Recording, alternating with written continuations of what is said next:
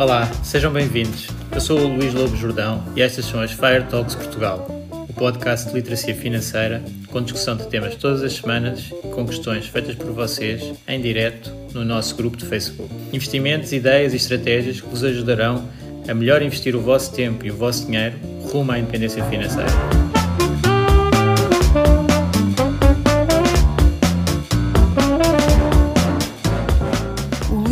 Jordão trabalha nos mercados financeiros há mais de 20 anos. É um analista financeiro certificado pelo CFA Institute, criou o maior fundo português de ações e é atualmente responsável pelos produtos Stoic na SGF. Todas as opiniões expressas pelo Luís e eventuais convidados são exclusivamente suas e não refletem a opinião da SGF ou do CFA Institute. São ideias à data de gravação e estão sujeitas a alterações. Todos os investimentos envolvem riscos. Este podcast tem um intuito meramente informativo e não deve ser tomado como base para decisões de investimento.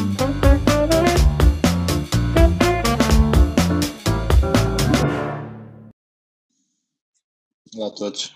Estou aqui em viagem a aproveitar a, a possibilidade de fazer o podcast de qualquer lugar do, do mundo uh, e vou partilhar aqui convosco o último QA que nós fizemos no grupo Fire Talks Portugal. Vai ficar em três partes uh, para não ser muito extenso. Portanto, uh, vão ouvir agora aqui a primeira parte e depois semanalmente aparecerão as outras duas partes. Portanto, espero que gostem e aproveito então uh, para esclarecer, eh, para ver aqui algumas dúvidas que outros membros do grupo uh, colocaram e os esclarecimentos. Obrigado a todos.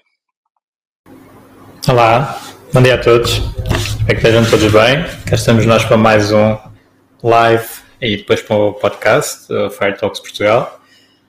Uh, agora tenho estado um bocadinho menos presente aqui e e vocês, alguns já sabem que é, tenho também tido mais alguns projetos. Uh, começamos com, com o Fire Bootcamp, que é uma mentoria de, de, seis meses, eu e a ela, e por isso isso faz com que seja mais difícil estar a, a fazer tanto conteúdo.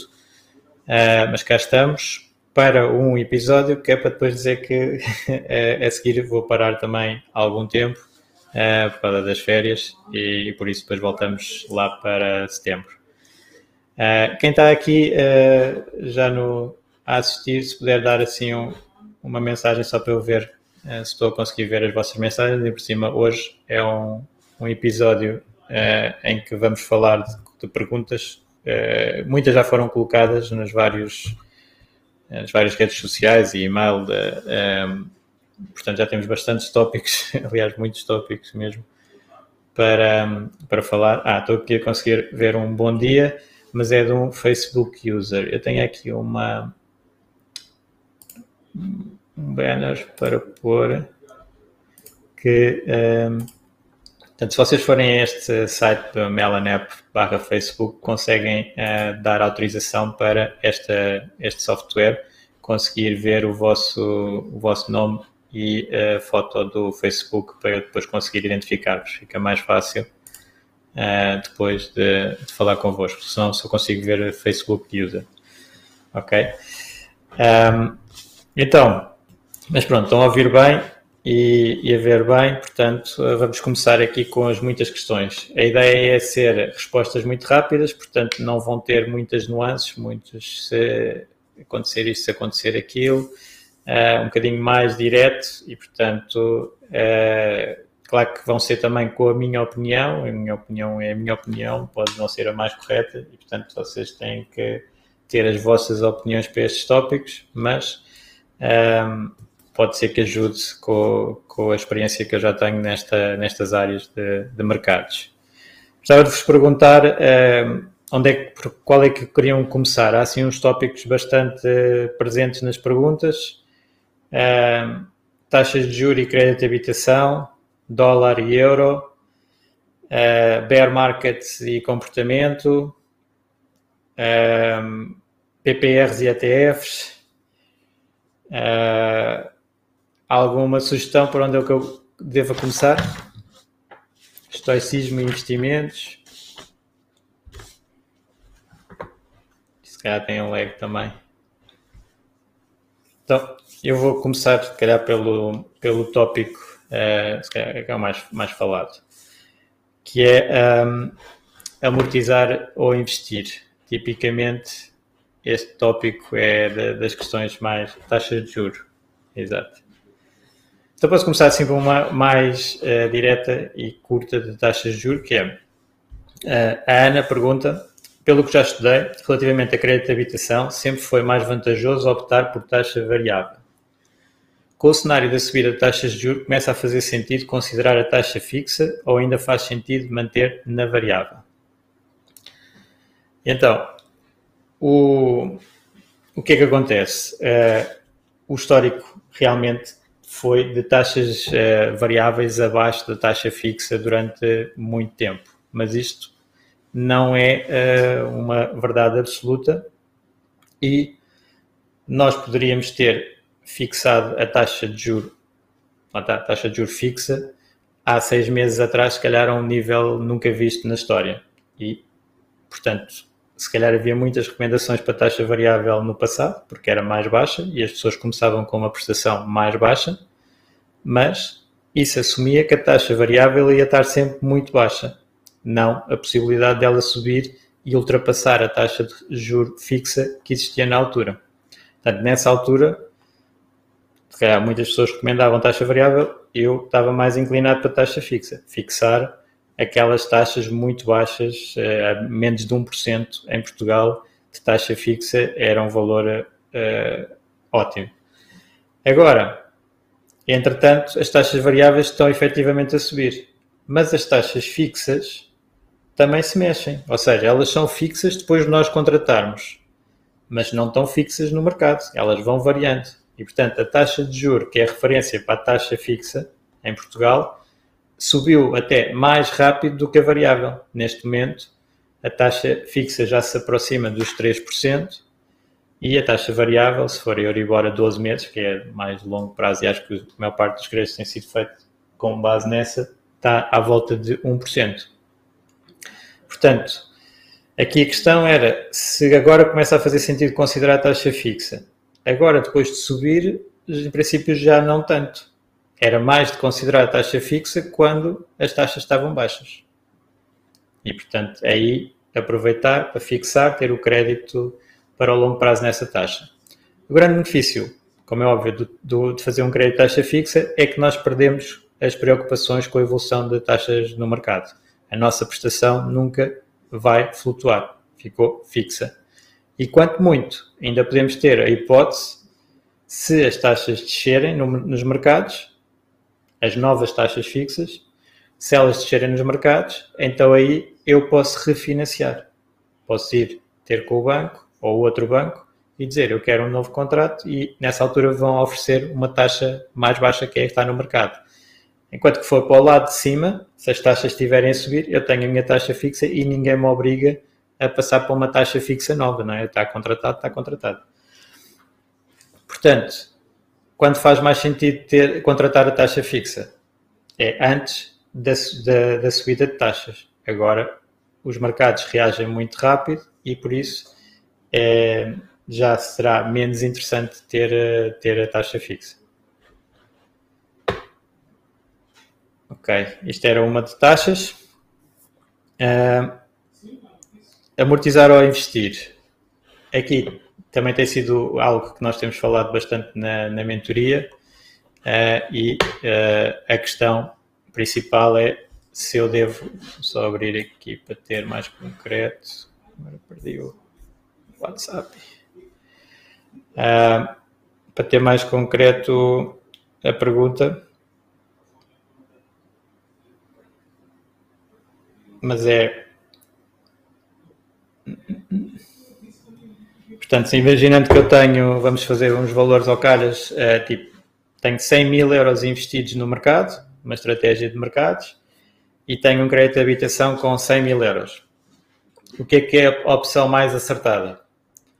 É eu continuar a pagar a prestação mensal normal dos meus rendimentos e ter o dinheiro investido, uh, crescer, portanto, manter o dinheiro investido, é uh, aplicar assim uma regra dos 4% ao meu dinheiro investido, portanto, ter esse bolo, isso já depois é, a regra dos 4% é outro tópico, mas ter, ir pegando nesse valor que é gerado pelos meus investimentos e com esse valor ir pagando a prestação da casa, continuar a pagar a prestação mensal com os rendimentos ganhos e aplicar essa taxa para amortizações extra do crédito, portanto, ter o dinheiro investido, os rendimentos desse dinheiro irem uh, ser usados para amortizações extra e não para pagar a prestação, ou uh, pegar no, no capital, no, nos 100k que eu tenho investidos e liquidar, liquidar o empréstimo todo e ficar sem empréstimo e sem investimentos. Isto é uh, uma pergunta de one million dollar question, né? portanto, daquelas que vai variar muito de perfil para perfil, sem dúvida. O primeiro, primeiro critério para eu ver se me faz sentido amortizar o crédito é eu uh, ver se a prestação que pode acontecer da subida de taxas de juros me vai afetar muito ou não. Portanto, se eu tiver uma grande folga na taxa de esforço, a chamada taxa de esforço, né? portanto, quanto é que do meu rendimento eu uso para pagar uh, o crédito, então eu posso ter mais liberdade com esse crédito.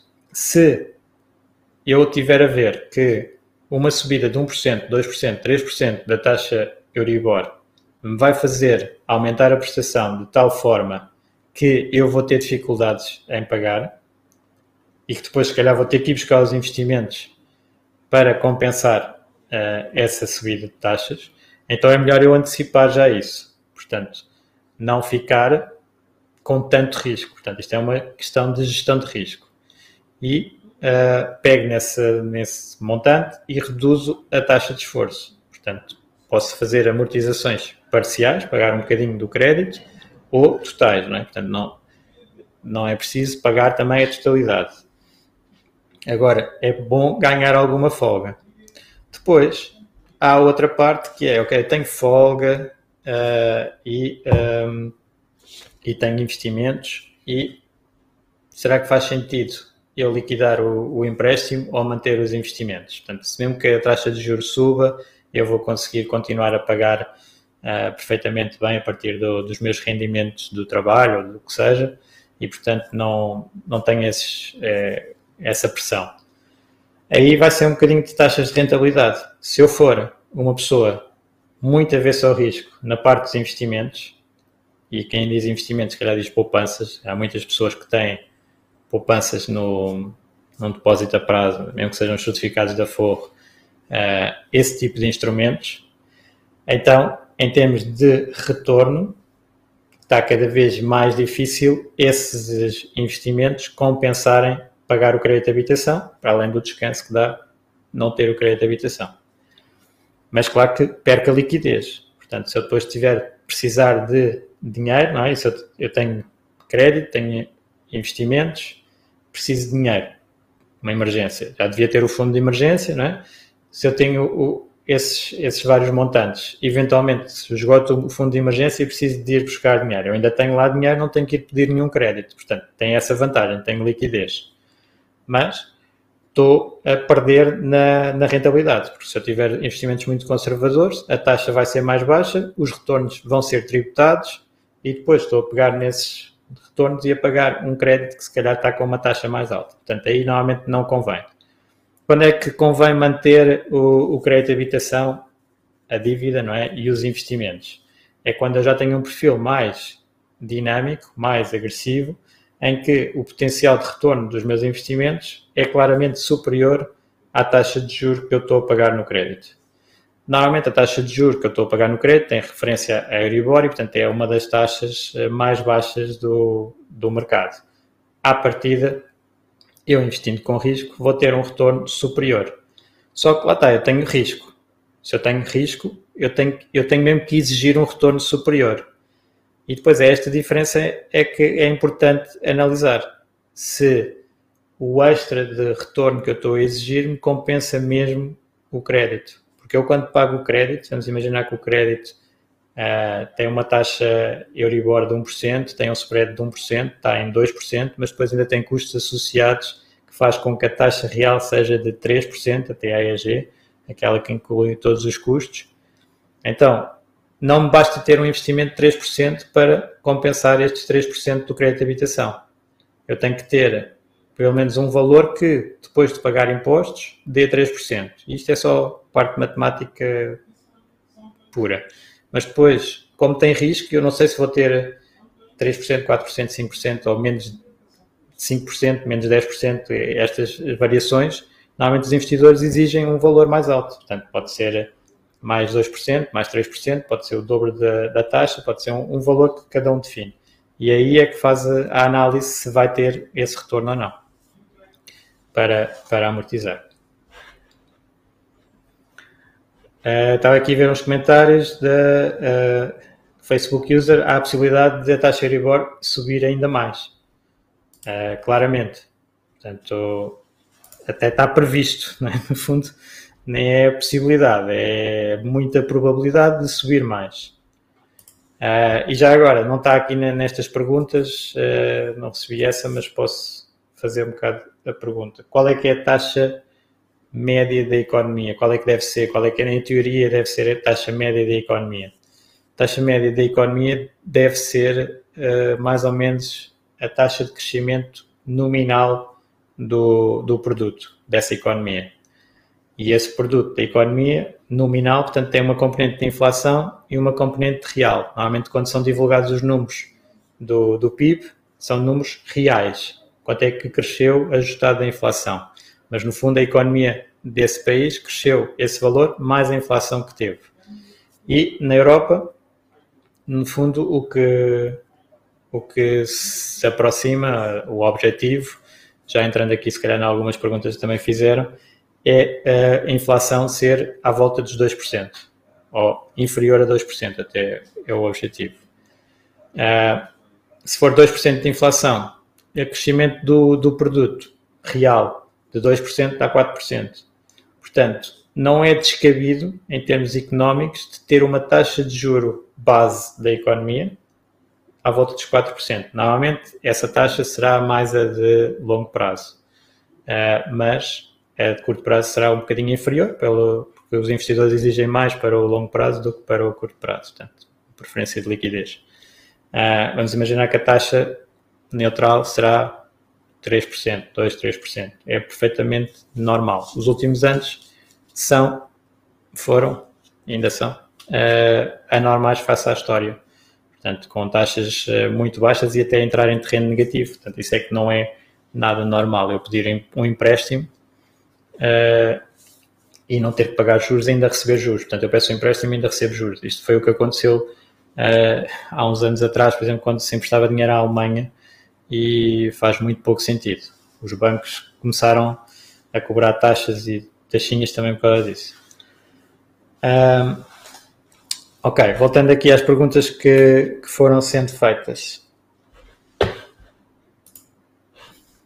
Tinha aqui uma que, que é mais prática também, que é uh, aqui o Gonçalo estava a perguntar do, dos PPRs e, e ETFs. Uh, eh, muitas pessoas dizem que é muito melhor apostar num, num ETF tipo S&P 500, S&P 500, do que no PPR por causa dos retornos.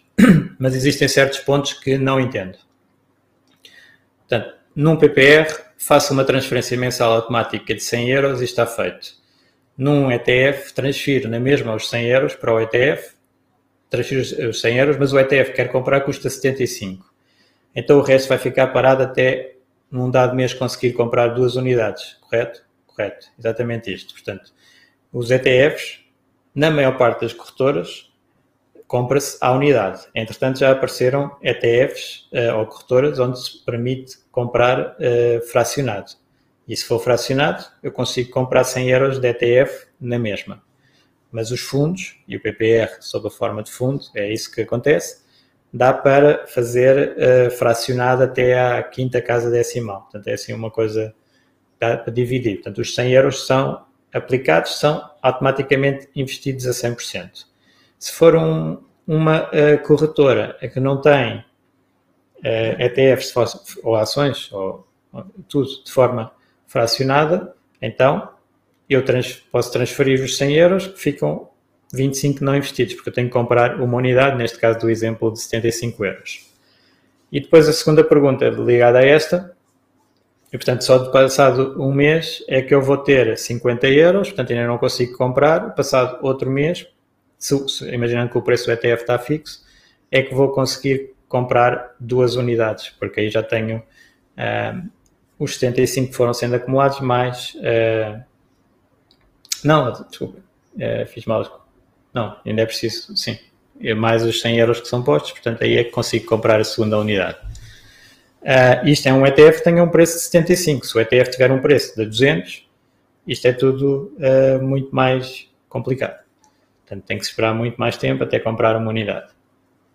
Uh, caso, follow-up da, da, pergunta, caso esse ETF suba nos próximos 10 anos e passe dos 75, por exemplo, passe os 100, então eu já tenho que subir o valor de transferência senão não invisto nada. E, efetivamente, nós quando vamos comprar um ETF, vamos ao mercado, é o preço que ele está, eu tenho que ter o, o capital disponível para comprar aquela unidade. Portanto, é, funciona tudo com base em unidades. Isto é, é parecido com as ações também. Quando nós fazemos carteiras de ações diretas, também temos que estar a fazer os acertos à unidade. E por isso é que normalmente para ações diretas tem que se ter um património maior, que é para conseguir dividir pelas várias ações, elas vão fazendo os stock splits. Pronto, já estou aqui a sair um bocado do tema, mas uh, o preço das ações vai implicar uh, a possibilidade de construir uma carteira de maneira mais fácil ou mais difícil.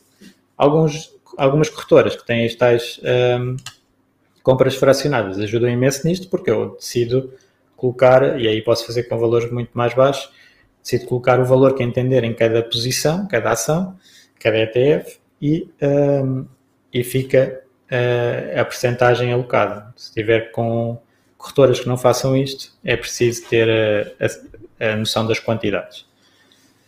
Uh, depois, outra pergunta. Ao atingir FIRE com a regra dos 4%, posso retirar esse valor do PPR mensalmente. Se só tiver ETFs, como faço isso? Vou vendendo aos poucos as unidades que fui comprando ao longo dos tempos? Exatamente. Portanto, no, no PPR, lá está, simplifica muito isto porque está mesmo feito para pagar o tipo como se fosse um salário, não é? Na SGF, por exemplo, quando se reforça o PPR é no dia 5 cada mês que se coloca lá dinheiro. Quando se tira é no dia 25, é como se fosse um, um salário, e a pessoa define o valor que quer receber e, e, e depois é a sociedade gestora que trata de gerar essa liquidez para pagar o ETF e vende normalmente proporcionalmente. Se for eu a fazer com os vários ETFs na carteira ou, ou que seja só um ETF, eu tenho que uh, ir vendendo unidades. Portanto, também tem este efeito de, se eu, se eu quiser retirar, com estes valores, pronto, quiser retirar 100 e o ETF está por 75, então eu tenho que vender dois, tenho que, vender, tenho que retirar 150. Desculpa. Em relação aos juros compostos, usamos as calculadoras para vermos aqueles valores exponenciais, daí ser bom os PPRs serem acumulativos e os ETFs também uh, serem acumulativos em vez de distributivos. Mas isto apenas acontece porque no PPR e ETF tem lá empresas que distribuem dividendos. Se o PPR ou o ETF só tivesse empresas que não dão dividendos, os juros compostos também acontecia? Isto também é uma pergunta muito, muito frequente de, do funcionamento daqui da, da parte de. Normalmente é mais falado com os ETFs acumulativos, os PPRs são todos acumulativos, não há distributivos. Uh, mas nos ETFs é que nós podemos escolher entre uh, acumulativos e distributivos. Nós escolhemos normalmente acumulativos pela uh, maximização do juro composto, portanto são menos, menos tributados. Quando estamos uh, a não precisar do capital, queremos acumular capital, estamos nessa fase, não queremos estar a pagar impostos, portanto receber uma distribuição, pagar impostos e depois pegar no, no que sobra e voltar a investir, porque é isso mais valia estar lá dentro logo a investir. Mas esta questão dos juros compostos causa muita confusão porque normalmente, lá está, nem sequer são juros, na maior parte dos casos. Quando as pessoas estão a falar de ETFs, normalmente estão a falar de ETFs de 100% de ações. Uh, também há ETFs de obrigações e que pagam juros, mas normalmente as pessoas, uh, erradamente, mas uh, fazem como se o, os ETFs foram, fossem todos gestão passiva, 100% de ações. Neste caso, vamos assumir que é esse ETF que estamos a falar, ele tem lá dentro ações. E as ações têm lucro, são empresas, representam empresas, propriedade de empresas, e, uh, e as empresas têm lucros. E as empresas com os lucros podem um, pegar nesses lucros e entregar uma parte, uma parte, aos acionistas e são os dividendos. Portanto, é o lucro para fora para os acionistas. Ou podem reinvestir no seu próprio negócio. À partida, se a empresa reinvestir no seu próximo, e elas fazem quase todas isto, há empresas que distribuem quase 100% e até há os rates que são obrigados a distribuir quase 100%. Agora, a maior parte das empresas está numa ponta ou outra. Ou, ou não distribui nada e reinveste todo o dinheiro, que pode ser depois reinvestido no seu negócio, portanto, vamos dizer, fazer mais uma fábrica, fazer mais um, um projeto de marketing, um serviço novo, etc. Podem pegar nisso e investir em si próprios no seu negócio, ou podem até pegar nesse capital e comprar as suas próprias ações no mercado. Portanto, é o share buyback. Podem fazer eh, esses dois investimentos, mas pronto, são investimentos nelas próprias. Ou distribuir aos acionistas. Quando nós temos um ETF que tem lá essas empresas, algumas vão distribuir, outras não mas todas vão dar um retorno, e isto é no ETF e nos PPRs e todos os fundos e na carteira de investimento, vão dar um retorno que represente estes dois crescimentos. Portanto, o que é mandado para fora de dividendo e o que a empresa cresce por si. Se a empresa não distribui dividendo nenhum, como é que ela gera retorno ao investidor? Como é que gera retorno ao ETF e ao PPR? Ela vai valorizando. Isto é o exemplo, normalmente as empresas que estão com mais crescimento têm este perfil. Não distribuem dividendos, reinvestem no seu negócio, o negócio vai crescendo, os investidores vão pagando mais pela empresa. Portanto, os lucros são reinvestidos e vamos pagando mais pela empresa. Ou seja, o preço da ação vai subindo e eu tenho o meu retorno daí. Outras empresas mais maduras, que já não têm tantas oportunidades de crescimento, os investidores começam a dizer: espera lá, então, se já não tens tantas oportunidades de investimento, devolve-nos o capital, paga-nos dividendos, que nós depois investimos noutros sítios ou consumimos. Portanto, as empresas começam a pagar dividendos. E isto faz então o fundo, os PPRs, os ETFs, ir crescendo. Portanto, nós vamos receber o nosso retorno do crescimento do fundo e não só do dividendo. Se, é, se, o ETF for distributivo, então o que eles pegam é todos os dividendos que as empresas que estão lá dentro distribuíram e de X em X tempo entregam como dividendo do ETF aos investidores. Porque formalmente uh, o, o ETF acaba por ser um, um, eh, um, é um fundo cotado em bolsa, é Exchange Traded Fund, quer dizer isso, e uh, paga dividendos, mesmo que seja um, um ETF uh, com obrigações lá dentro. As obrigações vão pagando juros e, portanto, acaba por crescer com base nos juros compostos dessas obrigações, também na evolução de preço das obrigações, mas muito mais por parte dos juros, e aí são mesmo juros. Mas depois, quando o ETF distribui rendimentos ao, aos investidores, distribui dividendos. Portanto, isto é a diferença entre dividendos e juros. Uh, mas a parte do juro composto, basicamente, acontece por eu reinvestir o dinheiro. Portanto, quer seja eu a fazê-lo automático, eh, eu próprio, recebo um dividendo e volto a investir nessa empresa, quer seja dentro do ETF, eles recebem os dividendos todos e compram mais ações das empresas com, com esse dinheiro. Acaba por ser a parte de juro composto é uh, rendimentos em cima de rendimentos, em cima de rendimentos, em cima de rendimentos, não retirar de lá. Então, se calhar demorei mais do que os 5 minutos objetivo. Um, e passando aqui para outra pergunta e que várias pessoas também fizeram, entrando nas obrigações, já agora que estávamos a falar um pouco de, de obrigações. Obrigado por ouvires. Junta-te à discussão através do grupo Fire Talks Portugal no Facebook e não te esqueças de ver a descrição onde poderás encontrar mais informações. Até à próxima!